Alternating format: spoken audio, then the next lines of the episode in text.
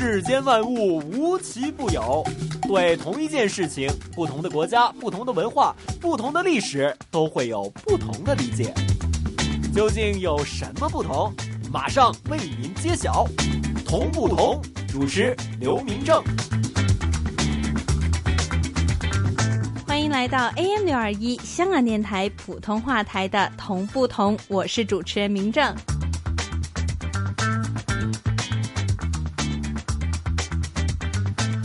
天明着要为大家带来的这一条胡同，就是北京市西城区南部，拥有美丽街名，并且孕育过许多中国文豪，也是如今文艺青年的最爱之一——杨梅竹斜街。次呢，我们同不同名正给大家介绍了我们的大石烂儿。其实穿过熙熙攘攘的大石烂儿之后呢，走过梅市街就是我们今天的斜街了。现在的杨梅竹斜街是一条新兴的文化街，小资风格的餐厅、设计工作室，然后还有画廊、书店等等等等，都穿插在灰色的民居之间。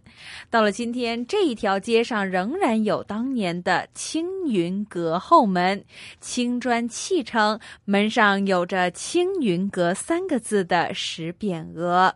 青云阁是清末民初北京高级综合商业娱乐场所，集合了娱乐。购物、饮食、茶品和服务等等等等于一身，是当时的文士、官员、商家等等的消遣场所之一。而很多人都知道的康有为、梁启超、鲁迅和梁实秋等等的名人，也曾经多次来到这里饮酒作乐。当中，我们以前为大家介绍过的蔡锷和小凤仙，他们两个也是在这里结识的。那么究竟这杨梅竹斜街的以前和现在都是什么样子的呢？这条胡同又和其他的胡同有哪些同与不同？一首歌曲过来之后，开始今天的同不同。民政会连同北京胡同专家带您一听这一条拥有美丽街名，并且孕育过许多中国文豪，也是如今文艺青年的最爱之一的杨梅竹斜街。狼伯伯，狼伯伯，这个世界那么大。究竟有什么好玩的呢？嘿嘿嘿嘿，那你就去找找看吧。找不到的话，我就要把你吃掉。哈哈哈哈童言无忌。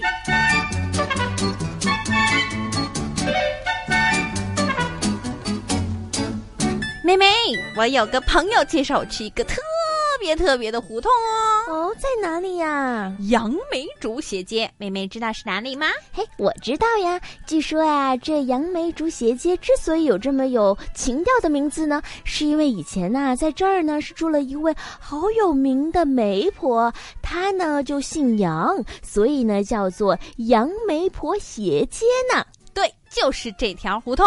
我那朋友说呀，现在的杨梅竹斜街有好多文艺小店，好玩极了。是吗？哎，听你那么一说啊，我还真想去呢。杨梅竹斜街好玩的呀，其实还不止这个。据说杨梅竹斜街和附近的铁树斜街、樱桃斜街、棕树斜街等等，都是人走出来的，形成于元代。确切说呢，应该是明朝。当时啊，元朝定都北京之后呢，就废弃了金中都不用了，而重新营建了大都。但是啊，大都的商业还没有发展起来。的时候呢，那个时候虎坊桥西侧至菜市口附近是个很繁华的市场，因而呢，老百姓还是要到这老城中购买所需的用品。人们由大都出城到虎坊桥这一段路，逐渐这一条斜街就被走出来啦。对呀，对呀。不过呢，在近几年，这条胡同呢是被翻新了。就在二零一三年的一月五日，杨梅竹斜街路面的打通整修工程。啊，是终于完成了。在二零一三年的七月，西城区人民政府对杨梅竹斜街是实施了腾退改造，这是西城区第一个文保区的改造项目，完全是由政府投资的。根据大栅栏玻璃厂指挥部有关负责人介绍啊。此次改造对原有居民实施自愿腾退政策。杨梅竹斜街一千七百户居民中呢，有五百二十九户都选择了迁出，只有一千一百七十一户选择留下来。其实这样想啊，我对这条胡同的熟知，或者说最近期的记忆，也是在两年前左右。我有一个北京的好朋友，他是一个台湾的青年。之前他和北京设计周策划团队合作，开了一间以阅读为主轴的设计商店，成为了这大石烂文创新街锦里的意境。光是装修啊，都吸引极了！真的吗？哎，我听那些老街坊说啊，在这个胡同老屋开店，首先得经历一场震撼的教育。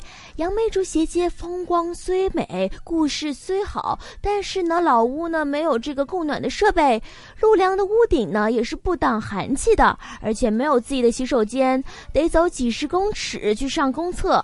有时候呢，公厕呢又没有水洗手。哎，我们都是心知肚明，在派对上面待得越久啊，就越要避免与他人握手喽。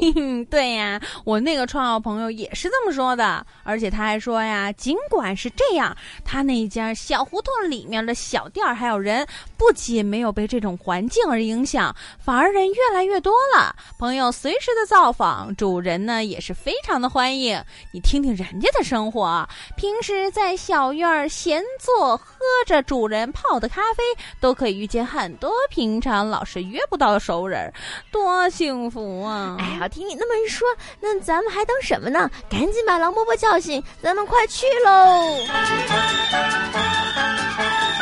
本故事纯属虚构，如有雷同，实属巧合。找找找找不同。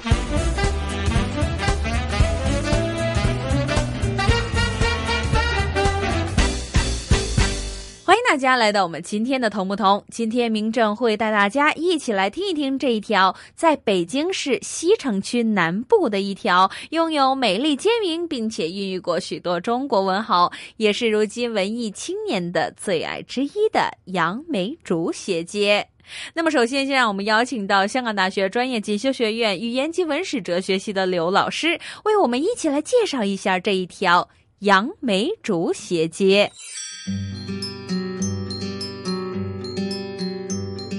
杨梅竹斜街听起来十分文雅，杨梅竹这三个字取得实在是妙。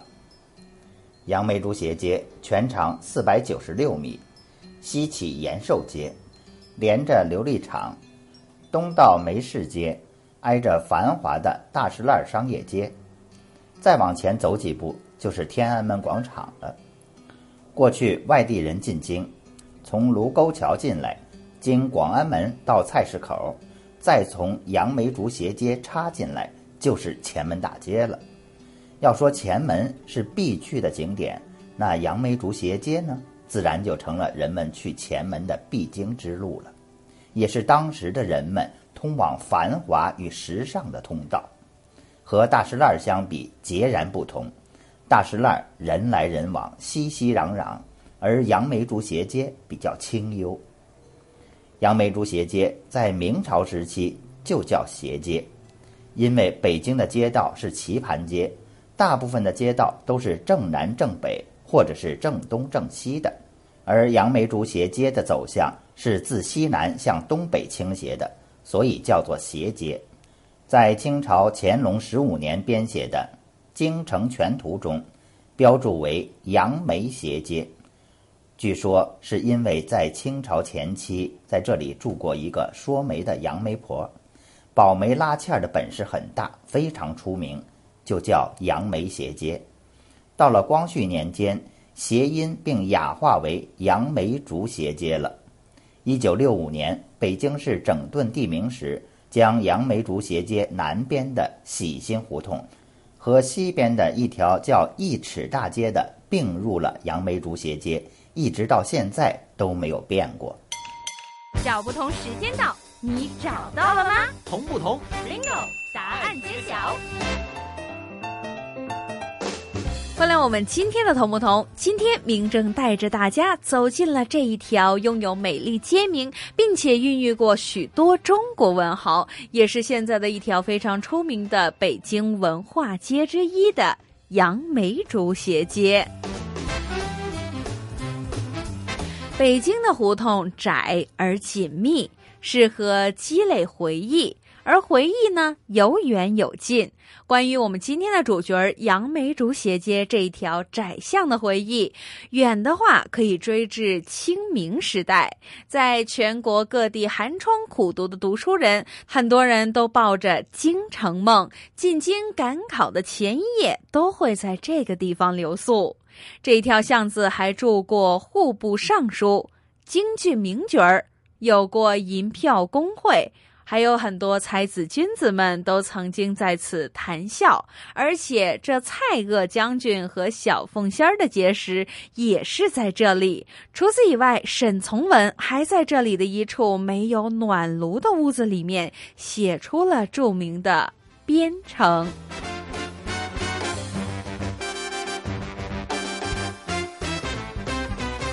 根据一些学者的分享。最初知道杨梅竹斜街的是美国人米高迈尔，在他的《再会老北京》一书当中写道：“北京城太过平坦和方正，所以人们指路的时候都不会说向左或者向右，又或者向前、向后等等，而是要把东南西北明明白白的把它搬出来。”城里的大多数胡同都刻板的交叉成一个个方正的网格，然而大石烂的小巷因为处在前门外，不需要严格遵循皇家的规矩。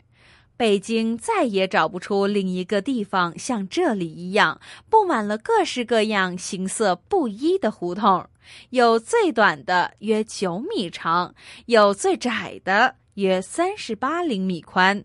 有的弯弯曲曲，有的迂回曲折，还有的就是走不通的死胡同。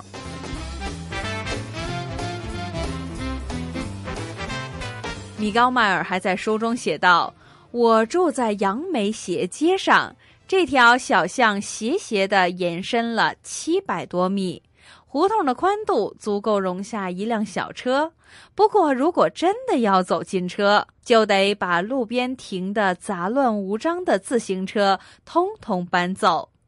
据说米高迈尔住在这儿的时候，胡同还没有完全的被改建。现在的情况是，这条连接着大石烂还有琉璃厂的斜街全部打通整修完毕。大石烂儿、琉璃厂两条老街由蜿蜒阻隔变成了浑然一体的大道，曾经的小路已经铺满了整齐的青条砖。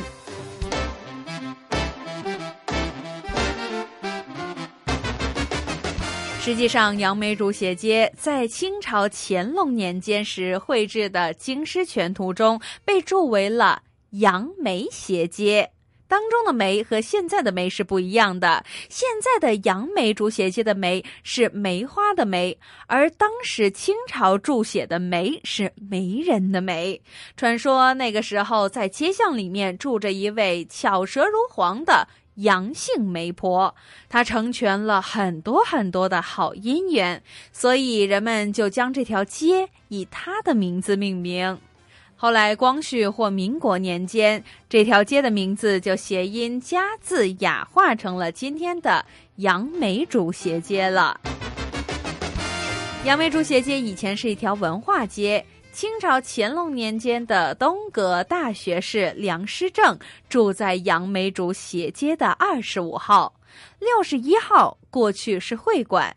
沈从文初到北京的时候就住在了这里，还写出了著名的《边城》《长河》《相思散记》等等的散文体小说。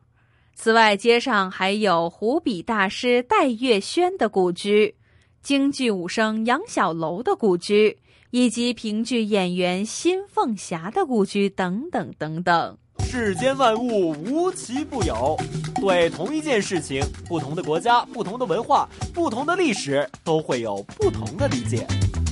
究竟有什么不同？马上为您揭晓。同不同？主持刘明正。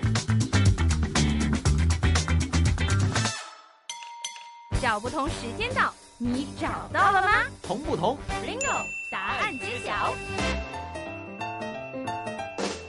欢迎大家回来，我们今天的同不同？今天明照给大家介绍这一条与众不同的胡同，就是北京市西城区南部拥有很美丽街名，并且孕育过很多中国文豪，也是现今一条北京重要的文化街之一的杨梅竹斜街。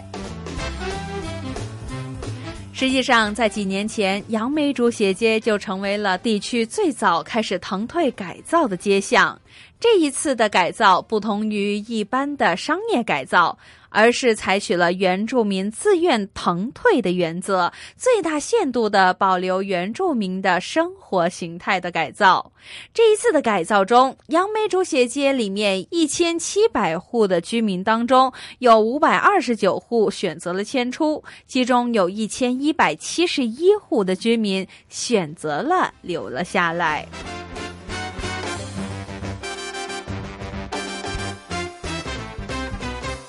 在改造开始之后，原住民开始享受着胡同改造带来的舒适生活，各种的创意店铺和工作室也在仔细的打量着杨梅竹斜街，而这一条街巷仿佛也在筛选着它的主人。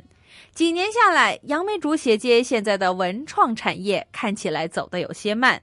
胡同改造项目的负责人还说过，对于这里感兴趣的人很多，但是这里引进的商家必须要经过精挑细选，进驻之前还必须要提交相对完善的运营方案才行。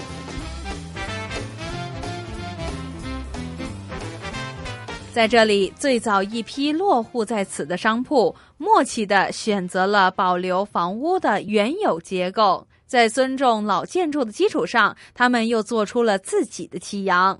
比如说，当中的书籍设计师江寻就说：“我第一次来到杨梅竹斜街的时候，就相中了一栋曾经是民国时期老报馆的青灰色建筑。”这里也是世界书局的原址，有前厅和后室，还有连接二楼的内部庭院。所以很快的，江巡就把他的书局开在了这里。这样古色古香的建筑，给他收藏的雕版古籍找到了一处气质相符的栖居地。找不同时间到，你找到了吗？同不同？Bingo，答案揭晓。欢迎大家回来，我们今天 AM 六二一香港电台普通话台的同不同，我是主持人明正。今天明正要给大家介绍的就是这一条名字既美丽，而且现在还被改造成为北京的一条重要文化街之一的杨梅竹斜街。我们就说到杨梅竹斜街的改造，其实，在杨梅竹斜街努力变身的同时，它周边的生态环境当然也发生着巨大的变化。各类文化元素如同我们满天的繁星，洒落在了大石栏的每一个角落，错落有致又交相辉映。其中，前门西河沿街经过了整修改造之后，恢复了百年前的风貌。胡同里面的正义寺以及百年老店也一一呈现了在大家的眼前。大齐家胡同、棕树斜街、大耳胡同、茶儿胡同、三井胡同等等十八条精品胡同，经过改造之后，也重新的展现了胡同原有的风貌。在这一轮的胡同改造当中，一条条破旧的胡同不仅仅换上了亮丽的新衣，而且拥有了自己的个性。比如说，百顺胡同的京剧文化、石头社区的孝文化、大齐家胡同的老字号文化和泰尔胡同的国学文化等等，每条胡同都有一个主题来展现自己的历史和文化。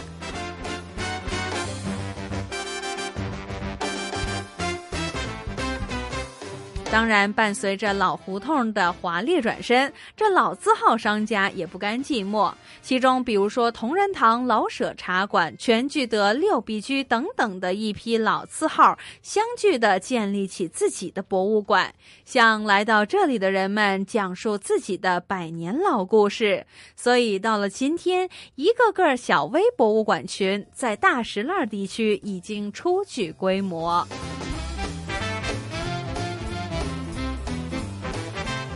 除了这些博物馆，百年劝业场以民国时期风貌还重新的开放，引领着周边业态的聚拢。当中以劝业场为中心的北京方，也伴随着这种节奏兴建着。八座新建的单体建筑将会以劝业场为中心铺陈展开，形成独特的文化历史韵味。与此同时，九十三号博物馆和未来邮局等等的一批极具文化特色的单位也闻讯而来，并且吸引了很多非物质文化遗产、民间艺术和创意产业等等拢聚在了大石栏，为大石栏文化注入了新鲜的血液。大世界，小玩意儿。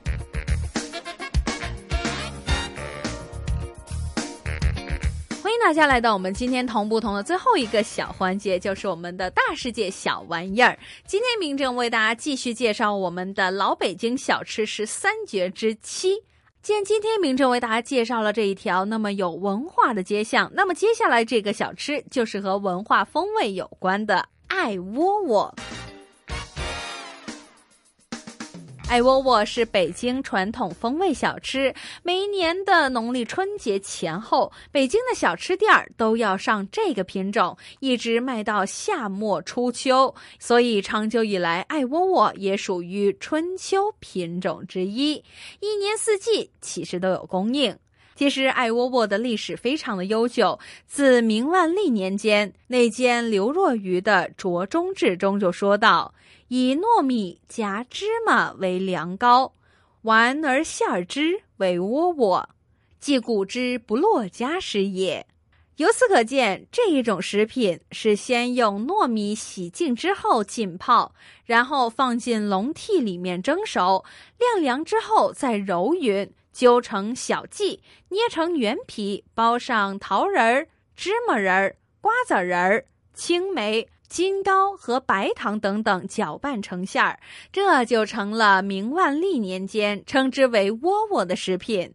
但是，其实为什么后来又会加了一个“爱”字，成为今天的爱窝窝呢？答案就要追到清朝，在清人李光庭的一书当中找到了其中的说明。据说这是因为有一位皇帝喜欢吃这种窝窝，想吃或者要吃的时候，就会吩咐说“与爱窝窝”。后来这一种食品传入到了民间，一般的老百姓不能也不敢说这个“玉”字儿，所以呢就把这个“玉”字去了，从“玉爱窝窝”变成了“爱窝窝”。这种小吃在明代的时候已经流入到民间，而明代的《金瓶梅》当中还记录着当时流行的美味中就有今天的这一道“艾窝窝”。艾窝窝外皮用的是糯米，是已经蒸熟的糯米，而馅儿呢也用的是杏仁、瓜仁、芝麻仁和白糖等等，事先炒好，所以做得之后就可以立即食用。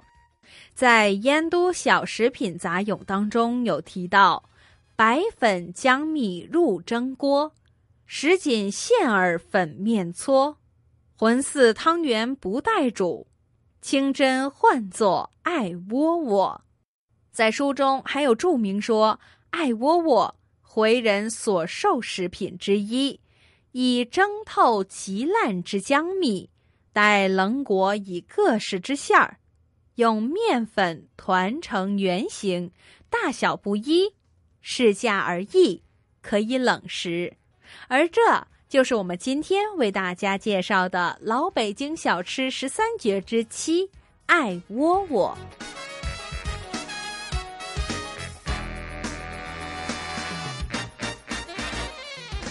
这一集的同不同的时间就差不多了，下一集同不同，明正继续为您带来更多的同与不同。想知道更多同不同的资讯，请继续留意我们 AM 六二一香港电台普通话台的同不同节目。谢谢大家的收听，我们下次见。